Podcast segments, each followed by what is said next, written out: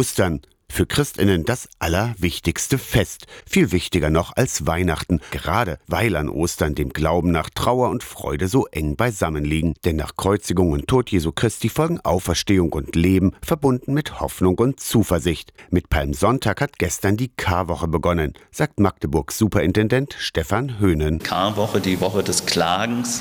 Gründonnerstag, der Tag des Weinens und dann Karfreitag bis dann die Macht des Lebens doch stärker ist als die Macht des Todes und das ist dann am Ostersonntag. Doch bis weit in das 20. Jahrhundert hinein durften in der ganzen Karwoche keine Feste und Feiern stattfinden. Auch die Geistlichen sollten die Strenge in der Karwoche am eigenen Leib spüren, weiß Uta Christiane Bergemann, die Direktorin vom Domschatz Halberstadt. Die Priester sollten sich nicht mehr waschen, sie sollten sogenannte härene Kleidung, also einfache Kleidung, die teilweise möglicherweise sogar kratzte, anziehen und sie mussten barfuß den Gottesdienst feiern. Kalte Füße am Karfreitag. Keine Erfindung. Die Regeln waren in vielen Kirchen ähnlich und festgelegt in einem speziellen Buch. Das war in einem Liber Ordinarius, also einem Regieanweisungsbuch für den Magdeburger Dom zum Beispiel so niedergeschrieben. Am Karfreitag schweigen dann auch Glocken und Orgel. Der Altarschmuck wird abgeräumt. Also den blanken Altarstein dann nur noch sichtbar lässt